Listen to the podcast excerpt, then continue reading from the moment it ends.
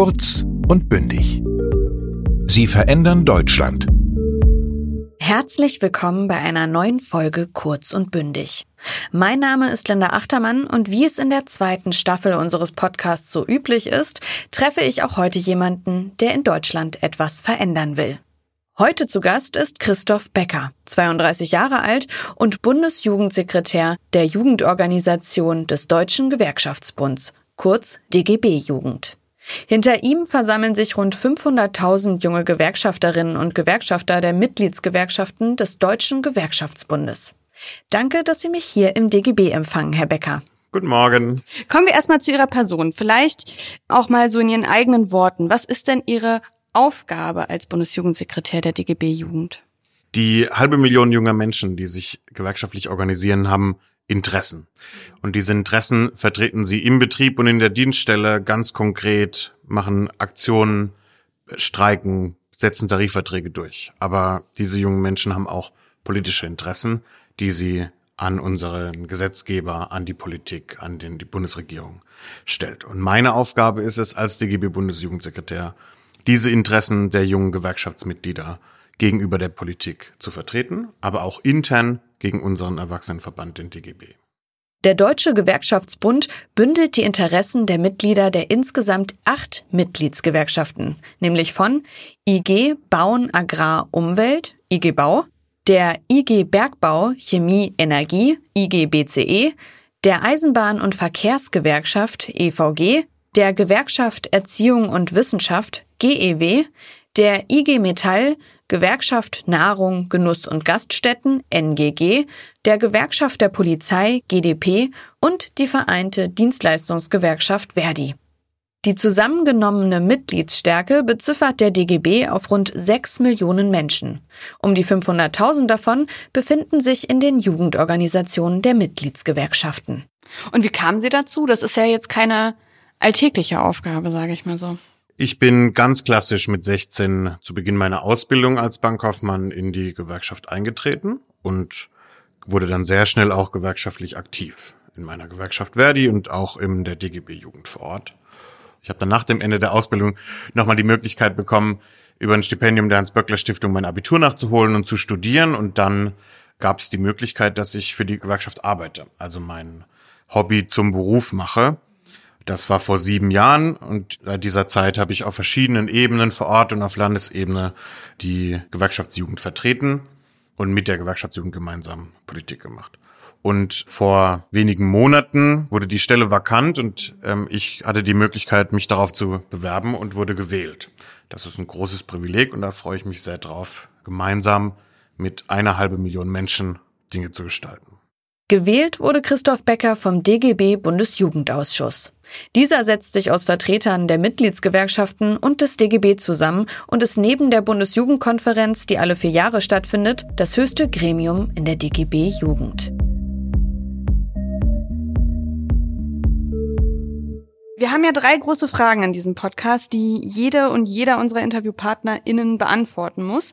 Und da Sie vor allem ja die Belange junger Auszubildenden vertreten, lassen Sie uns doch heute mal über den Ausbildungsmarkt in Deutschland sprechen. Weil die Situation ist ja folgende. Zum einen gehen die Zahl der angebotenen Ausbildungsplätze zurück und sind auf einem Rekordtief. Gleiches gilt auch für die Zahl der abgeschlossenen Ausbildungsverträge. Aber gleichzeitig ist die Zahl der unbesetzten Lehrstellen auf einem Rekordhoch. ExpertInnen waren jetzt vor einem Fachkräftemangel und jetzt kommen Sie. Was muss in Deutschland anders gemacht werden? Also wir sehen auf dem Ausbildungsmarkt eine Situation, die wir so noch nie hatten in Deutschland. Wir sehen das und das schon länger so, dass keine 20 Prozent aller Betriebe in Deutschland sich überhaupt an der betrieblichen Ausbildung beteiligen. Wir sehen, dass noch nie in der Geschichte der dualen Ausbildung so wenige Ausbildungsverträge abgeschlossen wurden wie in den beiden Corona-Jahren jetzt. Und das muss sich ändern. Es müssen sich mehr Betriebe an der Ausbildung beteiligen. Und wenn die Betriebe den Fachkräftemangel bedauern, dann muss es eben gute Ausbildung geben und dann muss es mehr gute Ausbildung geben, die den Menschen ermöglicht und ihnen auch eine Perspektive gibt in den jeweiligen Berufen. Deswegen fordern wir als Gewerkschaftsjugend, dass es eine Ausbildungsplatzgarantie gibt, dass jeder junge Mensch die Garantie hat, einen Ausbildungsplatz zu bekommen, wenn er oder sie das möchte. Und selbstverständlich müssen das die Betriebe bezahlen, weil sie profitieren von den Fachkräften. Die Corona-Pandemie hat der Situation auf dem Ausbildungsmarkt stark zugesetzt. Insgesamt wurden bis zum 30. September 2021 473.100 neue Ausbildungsverträge abgeschlossen. Das sind zwar über 5000 mehr als 2020, aber 52.000 weniger als noch 2019. Auch das Angebot an Ausbildungsplätzen stieg 2021 im Vergleich zum Vorjahr an. Trotzdem standen damit immer noch mehr als 40.000 Lehrstellen weniger als 2019 zur Verfügung. Im deutschen Modell der dualen Berufsausbildung werden Azubis, das ist die Abkürzung für Auszubildende, im Betrieb und der Berufsschule ausgebildet. Die Ausbildung erfolgt also an zwei Lernorten und zeichnet sich zudem durch lernortübergreifende Lernprozesse aus. Vor allem die Gewerkschaften setzen darauf, dass diese Art der Ausbildung gestärkt werden müsse, um einem drohenden Fachkräftemangel zu begegnen. Doch das Verblüffende, die Zahl der unbesetzten Ausbildungsstellen erreichte sogar ein neues Rekordniveau von 63.200 Plätzen. Etwas ist verblüffend, wenn eine vorangegangene Annahme überraschenderweise umgeworfen wird. Hier könnte man meinen, dass bei einer sinkenden Zahl der Ausbildungsplätze auch die Zahl der unbesetzten Ausbildungsplätze sinkt. Doch genau das Gegenteil ist der Fall. Wie können diese Veränderungen auf den Weg gebracht werden? Sie haben vor der Bundestagswahl eine umlagenfinanzierte Ausbildungsplatzgarantie gefordert. Vielleicht können wir noch mal im Detail den Hörerinnen und Hörern erklären, was heißt das und warum brauchen wir die Ihrer Ansicht nach? Also bisher ist es so, dass nicht jeder junge Mensch eine Ausbildung findet, der eine Ausbildung möchte. Das ähm, ist schlimm und das bedeutet, dass viele in sogenannten Warteschleifen sind, also in einjährigen äh, Maßnahmen, also zum Beispiel noch einmal auf die Schule gehen, da keine Ausbildung machen und warten, darauf im nächsten Jahr einen Ausbildungsplatz zu suchen. Das heißt, es muss mehr betriebliche Ausbildungsplätze geben, darum geht es. Also mehr betriebliche Ausbildungsplätze, damit junge Menschen eine Perspektive bekommen im Betrieb. Wenn nicht genug Betriebe ausbilden können, aus welchen Gründen auch immer, dann brauchen wir Möglichkeiten, dass Betriebe zusammen ausbilden in einer sogenannten Verbundausbildung zum Beispiel oder eben, dass man eine außerbetriebliche Ausbildung macht in einer Ausbildungswerkstatt zum Beispiel und darüber dann zu seinem Ausbildungsziel kommt. Die Forderung nach einer Ausbildungsplatzgarantie hat sich Herr Becker natürlich nicht alleine ausgedacht. Die Ziele und aktuellen Forderungen der deutschen Gewerkschaftsjugend werden alle vier Jahre auf der Bundesjugendkonferenz mit ehrenamtlichen Delegierten der Mitgliedsgewerkschaften diskutiert, konsolidiert und demokratisch beschlossen. So auch die Forderung nach einer Ausbildungsplatzgarantie. Was ich mich noch frage an dieser Stelle, wie hilft denn eine umlagenfinanzierte Ausbildungsplatzgarantie diesen Widerspruch aufzulösen oder hilft sie da überhaupt von vielen Ausbildungsplätzen, die einfach nicht besetzt werden, die Zahl steigt und dann trotzdem die Leute finden keine gute Ausbildung? Also Sie haben natürlich recht. Das sind verschiedene Sphären, die da aus meiner Sicht zusammenlaufen. Das eine ist, wenn in einer Region der Ausbildungsmarkt ausgeglichen sein mag oder da in bestimmten Branchen sehr viele Ausbildungsplätze vorhanden sind, heißt das nicht, dass in Region B das auch so ist. Das ist das eine. Dann gibt es die Situation so, dass viele Ausbildungsplätze in bestimmten Berufen auch oft unbesetzt sind. Wir stellen einmal im Jahr die Qualität der Ausbildung dar, indem wir Auszubildende fragen, wie ist die Qualität ihrer Ausbildung? Und da gibt's schon auch ein Verhältnis zueinander. Also die Betriebe, die am schwierigsten Ausbildungsplätze besetzen können, sind oft die Betriebe, die in den Bereichen ausbilden, wo die Ausbildungsqualität auch schlecht ist. Das ist das eine. Und zum anderen ähm, muss auch sichergestellt werden, es gibt eine freie Berufswahl, die ist in unserem Grundgesetz garantiert. Das bedeutet auch, dass es mehr Ausbildungsplätze geben muss, als es Bewerbende gibt. Das äh, Verfassungsgericht hat damals festgestellt, dass es 112 Ausbildungsplätze auf 100 Bewerberinnen und Bewerber geben muss. Also das und zum Schluss will ich auch nochmal sagen, also die Zahl der erfassten Bewerberinnen und Bewerber tendenziell immer ein bisschen zu niedrig weil man muss sich da bei der Bundesagentur für Arbeit melden, also sich quasi ausbildungssuchend melden, wie man sich arbeitslos suchend meldet. Und das machen viele junge Menschen nicht. Also ich zum Beispiel habe mich mit 16 einfach beworben, war da nie in der Vermittlung und so fallen da viele durchs Raster und sind überhaupt nicht in der Statistik sichtbar. Durchs Raster fallen ist eine deutsche Redewendung, die verbildlicht, dass es Situationen oder Personen gibt, die nicht von Standardprozessen berücksichtigt werden oder diese absichtlich oder unabsichtlich umgehen.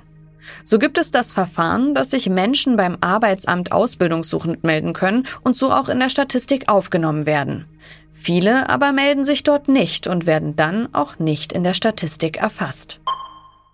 Die Forderung nach einer Ausbildungsgarantie hat es in den Koalitionsvertrag der neuen Bundesregierung geschafft.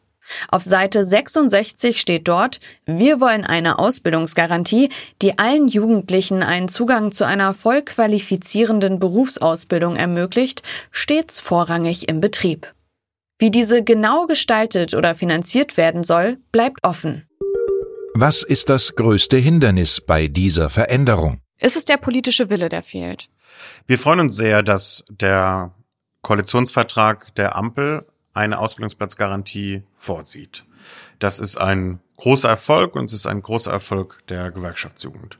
Wenngleich, das muss man einschränkend sagen, die Frage der Finanzierung und der Zukunftsfonds ist für uns sehr essentiell, dort keine Erwähnung findet. Und darüber müssen wir weiter kämpfen und streiten mit der Politik.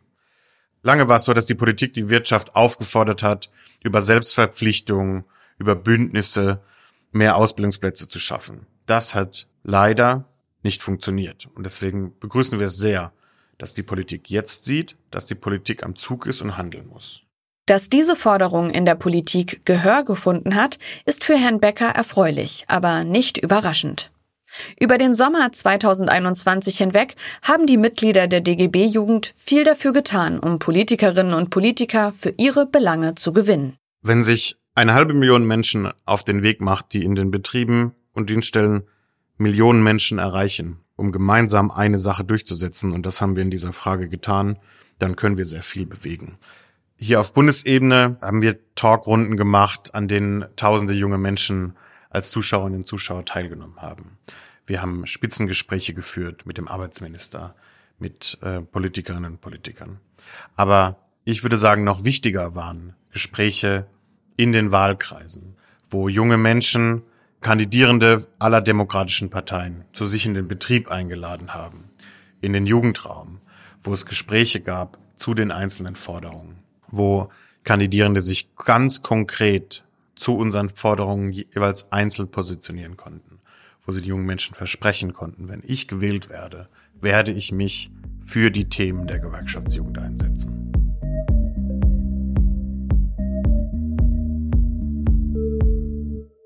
Die DGB-Jugend wurde übrigens wie die Erwachsenenorganisation 1949 gegründet. Nachdem Gewerkschaften von den Nationalsozialisten zerschlagen wurden, geht das Engagement von Gewerkschaften über die Betriebe hinaus. Kern der Organisation ist bis heute vor allem Zusammenhalt und Solidarität. Das spiegelt sich auch in Herrn Beckers Motto wider. Dass wir gemeinsam mehr erreichen als jeder und jede Einzelne allein. Und das ist etwas, das mir Antrieb gibt, dass wir zusammen unsere Ziele erreichen können.